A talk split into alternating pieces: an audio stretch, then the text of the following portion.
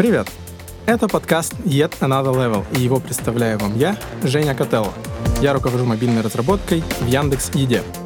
Yet Another Level — это конференция о карьере, амбициях и финансовом планировании, которую айтишники провели для айтишников весной 2021 года.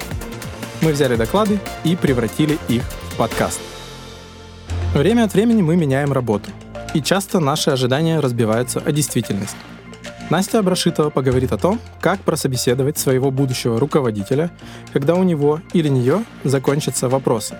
Ведь собеседование — это когда не только оценивают нас, но и мы сами оцениваем, как и с кем нам предстоит работать.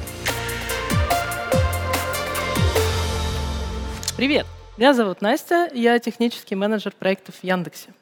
Я не всегда была техническим менеджером, я им не родилась, я была разработчиком, старшим разработчиком, техлидом, тимлидом. В общем, я работаю в нашей индустрии уже больше 15 лет. И за это время довольно большое количество людей по тем или иным причинам приходило показать мне свое резюме или рассказать о своем предыдущем рабочем опыте. Кто-то приходил собеседоваться на моей вакансии как нанимающему менеджеру, кто-то приходил и приходит на менторинг, кто-то просто, как сейчас модно говорить, нетворкался – но суммарно несколько сотен человек, наверное, рассказало мне о своем карьерном пути. И есть какие-то причины недовольства своей работой, которые я вижу у людей чаще, чем другие. Это межличностные конфликты, это невозможность расти, это сбитый work-life balance. Но чаще всего люди недовольны своей работой из-за ошибки выбора вакансий. И неудивительно, потому что на самом деле такого понятия не существует. Ради этого доклада мне пришлось его придумать и сформулировать. Но есть другое, довольно близкое понятие, которое наверняка многие из вас знают. Это ошибка найма. Ошибка найма — это ситуация, когда компания по тем или иным причинам нанимает на вакансию человека, который на самом деле не соответствует этой вакансии. Например, он может э, не дотягивать по хард-скиллам, он может не дотягивать по софт-скиллам, он может просто не соответствовать этой вакансии как личность, например, иметь другие ценности или какую-то другую мотивацию. Для компании такое понятие есть, а для людей почему-то нет. Но мы ведь тоже попадаем в такую ситуацию, когда мы выходим на вакансию, мы выходим на новую работу, и внезапно обнаруживаем, что там что-то не то, что-то нам не нравится. Например, вы можете быть суперразработчиком в своем стеке, вы вообще на острие прогресса, вы любите и знаете все самое новое, самое свежее. Выходите в новый проект и обнаруживаете, что там такое замшелое легаси, что вы не только не развиваетесь, вы даже деградируете. Или вы выходите в новую команду, и вы очень общительный человек. Выходите и обнаруживаете, что там у вас коллеги, которые за весь день говорят друг другу два слова. «Привет» и «пока». И то не факт. И вы такой, а давайте, ребята, проведем ретроспективу прошлого релиза. А давайте пооцениваем таски с крампокером. Давайте в четверг настольные игры, а в пятницу в кабак. Ну что они вам скажут? Из тех двух слов, что они знают, они скажут вам «пока». Ну, или, например, вы выходите в новый проект и внезапно выясняете, что этот проект, вообще говоря, для компании очень второстепенный, неважный. Может быть, он вообще находится под угрозой закрытия. А может быть, это проект, у которого есть фиксированный скоп, который будет сделан, и после этого не планируется его дальше развивать или поддерживать. Команда разработки станет не нужна, а вам об этом почему-то забыли сказать на собеседованиях. Суперчастая проблема. Вы выходите работать к новому руководителю и выясняете, что его стиль управления вам не подходит – Например, ваш руководитель считает, что она супер подробно и четко ставит вам задачи, а вы считаете, что вас микроменеджерят. Или ваш руководитель считает, что она делегировала вам целую область ответственности, а вам кажется, что вас послали туда не знаю куда, принести то не знаю что. Еще и возложили всю ответственность за это. Наверняка вы многие такое видели. Ситуации совершенно разные, но что же у них общее? Давайте попробуем сформулировать. Итак, ошибка выбора вакансии означает, что на этой вакансии есть внешние по отношению к вам обстоятельства, зная о которых заранее вы бы эту вакансию не рассматривали. Какие здесь важные моменты? Во-первых, это внешние по отношению к вам обстоятельства. То есть любой другой человек, выйдя на эту вакансию, в этом плане оказался бы точно в таких же обстоятельствах. Может быть, этот человек относился бы к ним как-то по-другому, более лояльно или менее лояльно, но сами обстоятельства никак не зависят конкретно от вас. Второй важный момент – то, что вы об этих обстоятельствах не знали заранее. Ситуация, когда вы видите перед собой грабли и решаете на них наступить, потому что уверены, что у вас лоб чугунный, или там показатель ловкости 150 – это другая ситуация. Здесь же вы не знали, об обстоятельствах, и эти обстоятельства делают для вас вакансию крайне непривлекательной. Вы бы ее вообще не рассматривали рассматривали на совсем других условиях. Итак, что такое эта ошибка, понятно. А при чем тут вопросы? Если задать правильный вопрос и получить на него честный ответ, можно ли избежать ошибки выбора вакансии? Ну, конечно, можно. Там было какое-то внешнее обстоятельство, вы про него не знали. Если бы вы прямо про него спросили и вам бы честно ответили, что совсем не факт, вы бы, конечно, узнали, ошибки это избежали. Но, конечно, если мы будем знать, где упадем и подстелим соломки, но мир велик и разнообразен. Поэтому дисклеймер, конечно, состоит в том, что задавать вопросы можно и нужно, но это не гарантирует, что вы 100% не совершите ошибку выбора вакансии. Но это серьезно снижает риск того, что вы ее совершите. Поэтому сегодня мы будем говорить именно о вопросах, которые нужно задавать своему будущему руководителю до принятия оффера. Мы поговорим о том, почему их важно задавать, о том, когда и как их задать, ну и в конце рассмотрим довольно большой список примеров. Давайте начнем с ответа на вопрос «почему?». Сначала посмотрим, почему это важно для вас. На самом деле ошибка выбора вакансии вам довольно здорово вредит.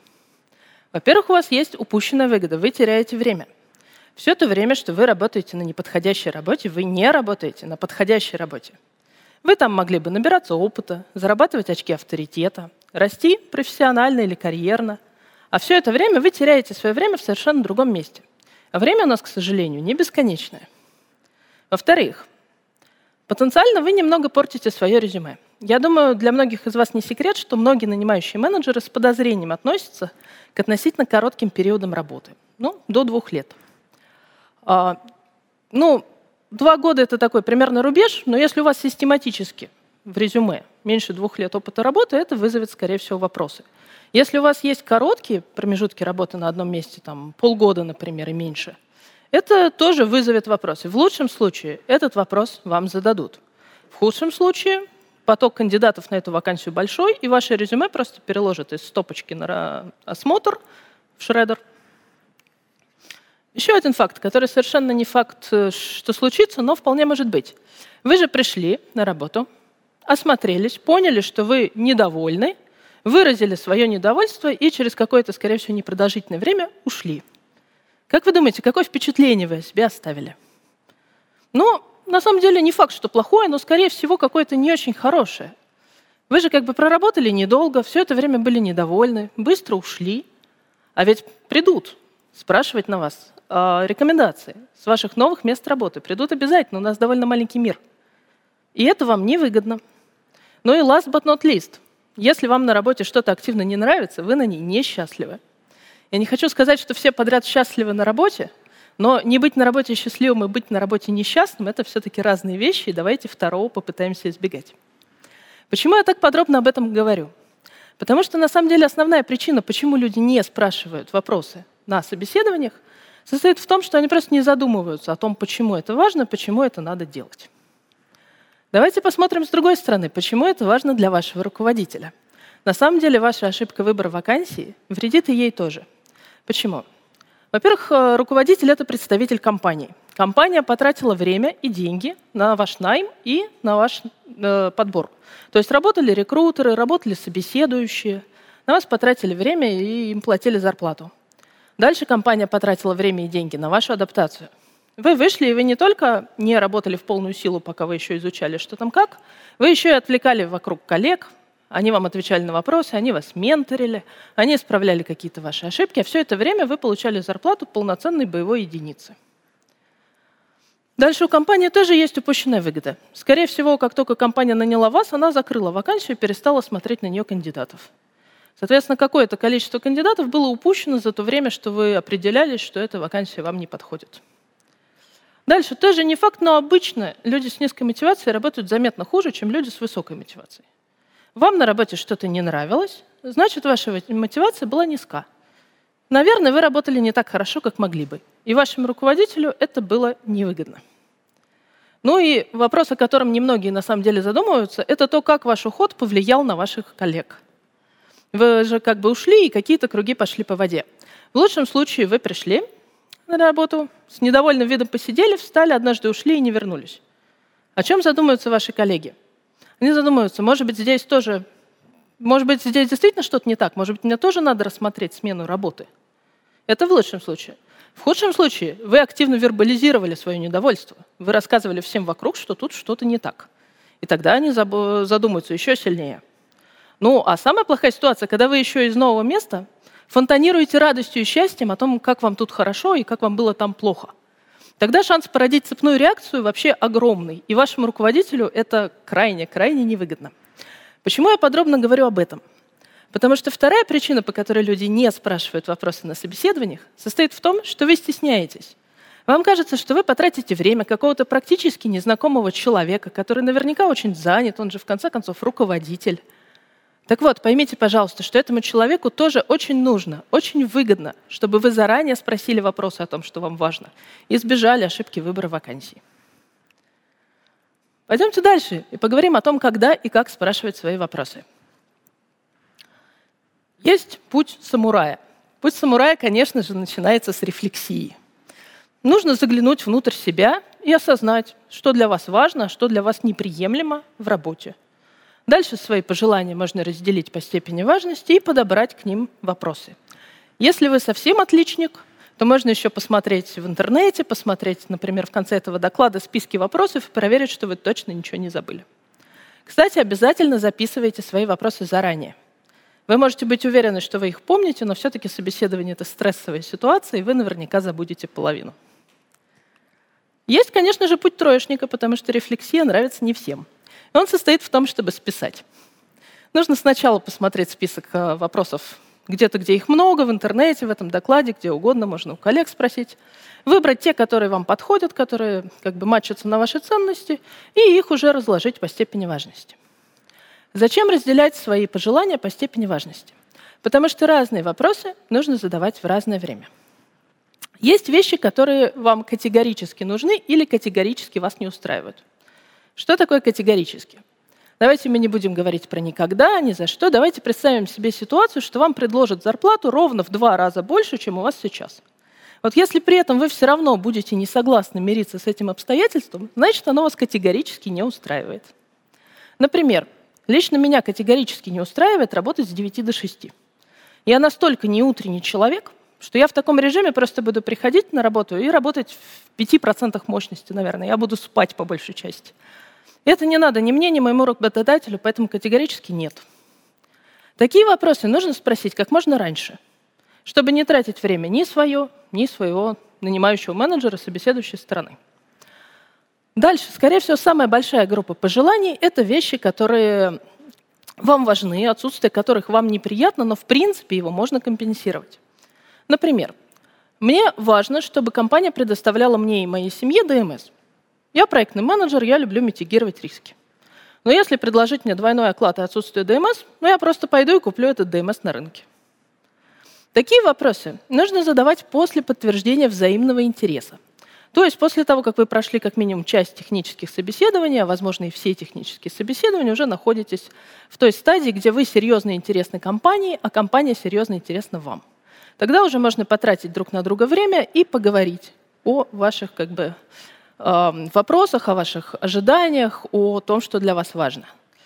И если как бы процесс найма в компанию даже не подразумевает, что у вас перед э, принятием оффера будет отдельная встреча с вашим руководителем – будущим руководителем, вы всегда можете о ней попросить. И поскольку вы уже интересны нанимающей стороне, скорее всего, вам не откажут, и можно будет поговорить с этим человеком. Последняя группа – это приятные, но совершенно не обязательные вещи. Например, лично мне приятно, когда в компании есть какая-то программа по субсидированию ипотеки. Это снимает какую-то часть бюрократических проблем с банками, и это выгодно финансово. Но, естественно, это совершенно не обязательно. Такие вопросы надо спрашивать в конце – Скорее всего, их можно будет задать рекрутеру. А еще, скорее всего, вам про них и так расскажут, потому что это конкурентные преимущества этой вакансии. Почему бы им про них не рассказать? Ну что ж, теперь раздел про примеры. Друзья, примеров много, что-то около 50. И давайте я еще раз вам скажу, я не предлагаю вам задать 50 вопросов своему будущему руководителю. Да? Из них нужно выбрать те, которые про ваши ценности, те, которые для вас важны. Первое, о чем можно поговорить, это об испытательном сроке. Сколько он продлится? какие задачи будут перед вами стоять, кто и как будет вам помогать, будет ли у вас ментор, как будет оцениваться ваша успешность и кто будет оценивать вашу успешность. Понимая это четко на берегу, вы будете меньше волноваться в течение испытательного срока и гораздо более четко понимать, что там, собственно, будет происходить. Следующая группа вопросов – это вопросы в том, чтобы разобраться в той должности, в которой вы собираетесь работать. Тут уже можно поговорить о более долгосрочных целях после испытательного срока. На полгода, на год, может быть, на годы. Что вообще от вас ожидается? Какие проблемы вы должны решить? Какие задачи будут перед вами глобально стоять?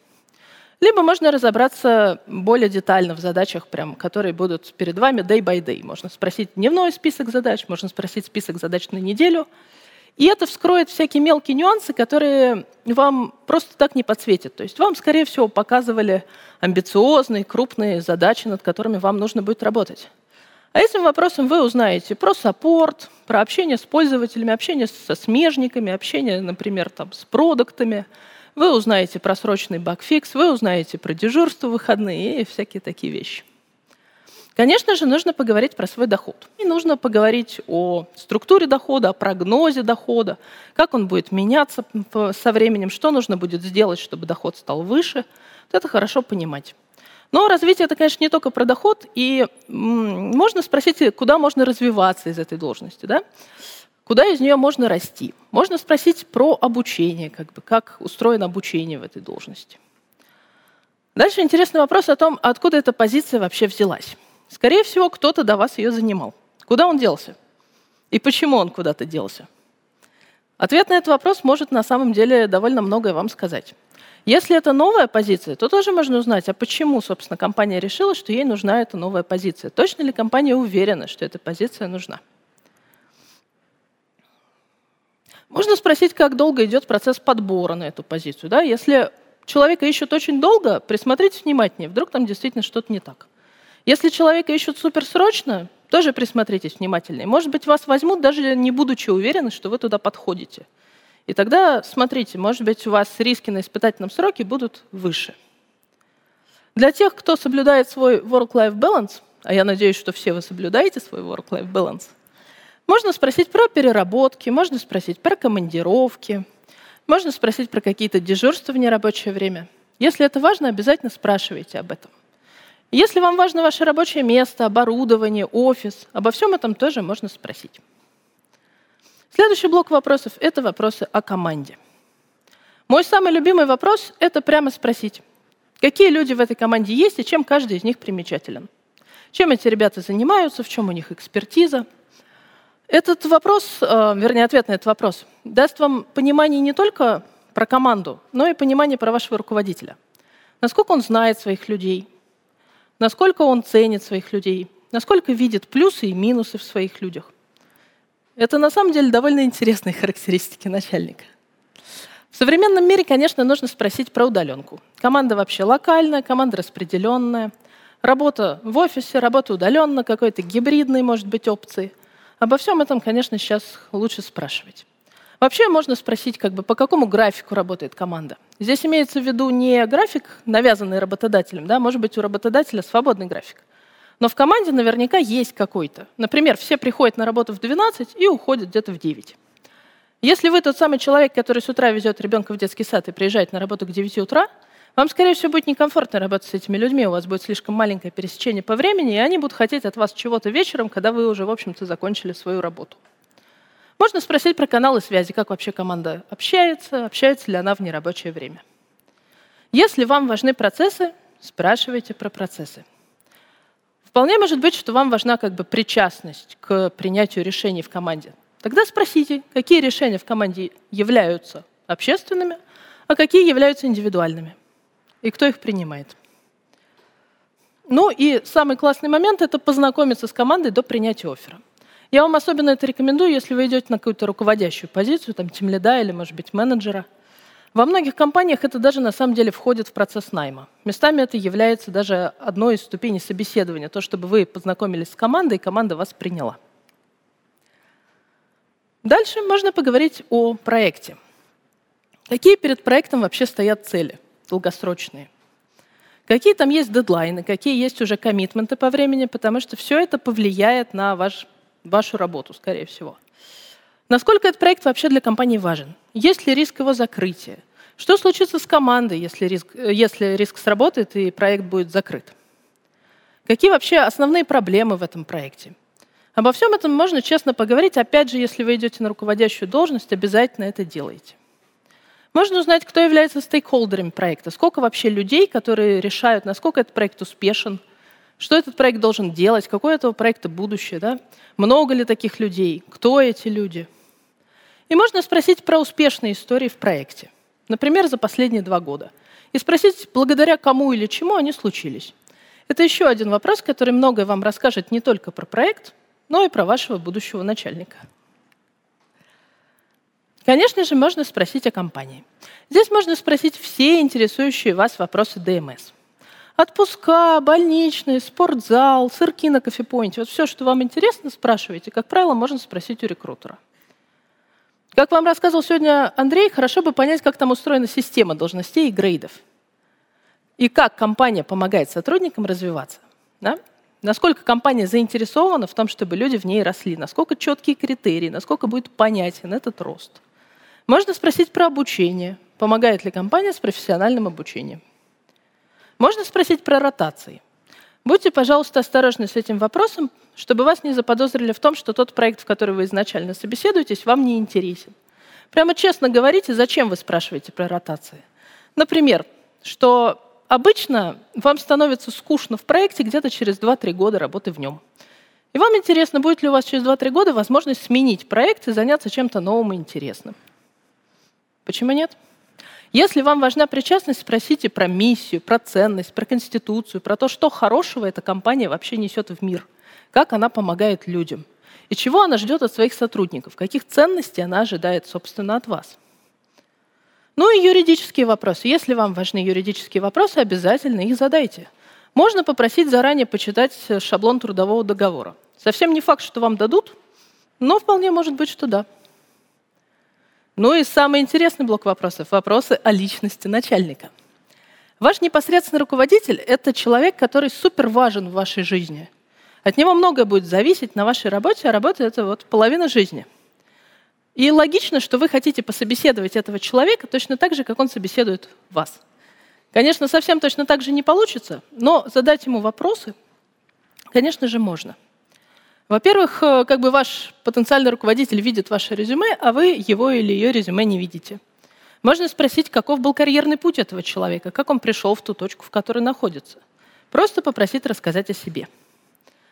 Важно спросить про будущее развитие, если вы идете прямо к этому руководителю. То есть вы хотите поработать с этим человеком, поработать с этим начальником, вы видите в этом плюсы этой вакансии, спросите, не собирается ли он случайно покинуть эту должность где-нибудь через два месяца. А то будет довольно обидно выйти на новую работу ради начальника и потерять его довольно быстро. Можно спросить про мотивацию, что мотивирует вашего руководителя в работе, и проверить, насколько эта мотивация совпадает с вашей. Потому что если вы как раз хотите смотреть на вашего руководителя как на пример, чтобы он был тем, в кого вы вырастете, да, то проверяйте, чтобы у вас мотивация совпадала. Иначе это будет не тот человек, которого вы хотите вырасти, в которого вы можете вырасти. Можно спросить про сильные и слабые стороны. Это очень открытый вопрос. И если руководитель на него ответит, вы достаточно много о нем или о ней узнаете. Дальше можно поговорить про ожидания вашего руководителя. Какие качества вообще он или она ценит в сотрудниках? Что делает, если сотрудник не соответствует ожиданиям? Можно прямо спросить, какие были эпизоды увольнения, за что, например, этот руководитель последний раз увольнял человека и как эта история протекала. Опять же, честно объясните, что вы волнуетесь, вы хотите знать, вы хотите обезопасить себя. Можно спросить, наоборот, о позитивных историях, о росте. Были ли в практике этого руководителя история об успешном росте подчиненных? Особенно если вы уже наметили себе желаемый карьерный путь на ближайшие несколько лет. Например, вы хотите вырасти в архитектора или вы хотите вырасти в тимлида. Спросите вашего руководителя, есть ли у него опыт выращивания людей там, в подобную должность. Если он у него или у нее есть, конечно же, это плюс. Можно еще раз спросить о достижениях подчиненных за последний, например, год. Это тоже Вопрос, который не только даст вам какую-то информацию своим содержанием, но и расскажет что-то о самом руководителе. Если вам важен work-life balance, а я все еще надеюсь, что он вам важен, то можно спросить руководителя, как он или она помогает подчиненным соблюдать work-life balance. Так вы узнаете истинное отношение вашего будущего руководителя к переработкам. Конечно же, важно поговорить про обратную связь. Во-первых, спросите, как вы будете получать обратную связь, в какой форме, как часто, как часто у вас будут проходить one-on-one встречи. Во-вторых, спросите руководителя, как он ожидает получать обратную связь от вас, в какой форме и как часто. И это тоже довольно многое вам скажет о личности того человека, с которым вы собираетесь работать.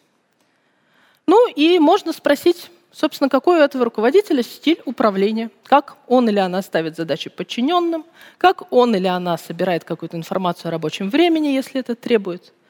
Какой стиль управления? Ваш руководитель поймет, о чем вы, если вы прямо так и спросите. Конечно же, в любом собеседовании важны не только вопросы и ответы. Во-первых, помните, что отказ от ответа на вопрос – это тоже ответ – Задумайтесь, почему человек отказался об этом разговаривать и что это может означать. Во-вторых, следите не только за ответами, следите за невербальной коммуникацией. Жесты, поза, взгляд, когда человек заминался, когда человек стеснялся. Если вы обо всем этом вообще ничего не знаете, посмотрите любое видео о том, как проводить собеседование. Там как раз этому учат, вы научитесь и примените это в обратную сторону. Дальше не стесняйтесь спросить рекомендации бывших и нынешних сотрудников этой компании. Рекомендации на компанию, на отдел, на команду, на руководителя. На вас обязательно спросят рекомендации. Почему бы вам не сделать так же? Можно поискать отзывы о компании или об этом руководителе в интернете. Сейчас полно сайтов, где это можно сделать. Можно поискать будущих коллег в соцсетях. Поверьте, вас в соцсетях обязательно поищут перед наймом на работу. Попробуйте найти своего будущего начальника и убедиться, что базовые ценности у вас совпадают – Человек не пишет там дичь какую-то с вашей точки зрения, да? Ну, еще раз вам скажу. Опасайтесь начальников, которые вообще отказываются с вами разговаривать, вообще не хотят отвечать на ваши вопросы. Потому что если вы разговариваете в правильный момент, то есть у вас уже есть взаимный интерес, человек уже хочет вас нанять в свою команду, то если он вам сейчас не отвечает на вопросы, он вам и дальше не будет на них отвечать после трудоустройства. Вам точно нужен человек, который не готов с вами работать, который не готов с вами разговаривать, который не готов отвечать на ваши вопросы в качестве руководителя? Я надеюсь, что нет. Ну что ж, давайте подведем итог. Задавать вопросы на собеседованиях очень важно для вас, потому что это серьезно снижает риски ошибки найма. Нанимающей стороне тоже выгодно, чтобы вы задавали вопросы на собеседованиях. Поэтому не стесняйтесь это делать. Список вопросов лучше составить заранее – про самое важное нужно узнать в начале, чтобы не терять время. Менее важные вещи нужно проверять после того, как установится взаимный интерес. Ну и главное, собеседование, друзья, это процесс двусторонних переговоров. Не стесняйтесь быть активной стороной в этих переговорах. Не стесняйтесь активно участвовать, задавать свои вопросы, не стесняйтесь торговаться. И таким образом, я надеюсь, вы избежите ошибки выбора вакансии. Настя, спасибо большое за лайфхаки. Это подкаст Yet Another Level. Выпусков всего 5, очень рекомендую послушать все. Конференция целиком есть на ютубе, а меня зовут Женя Котелло. Пока!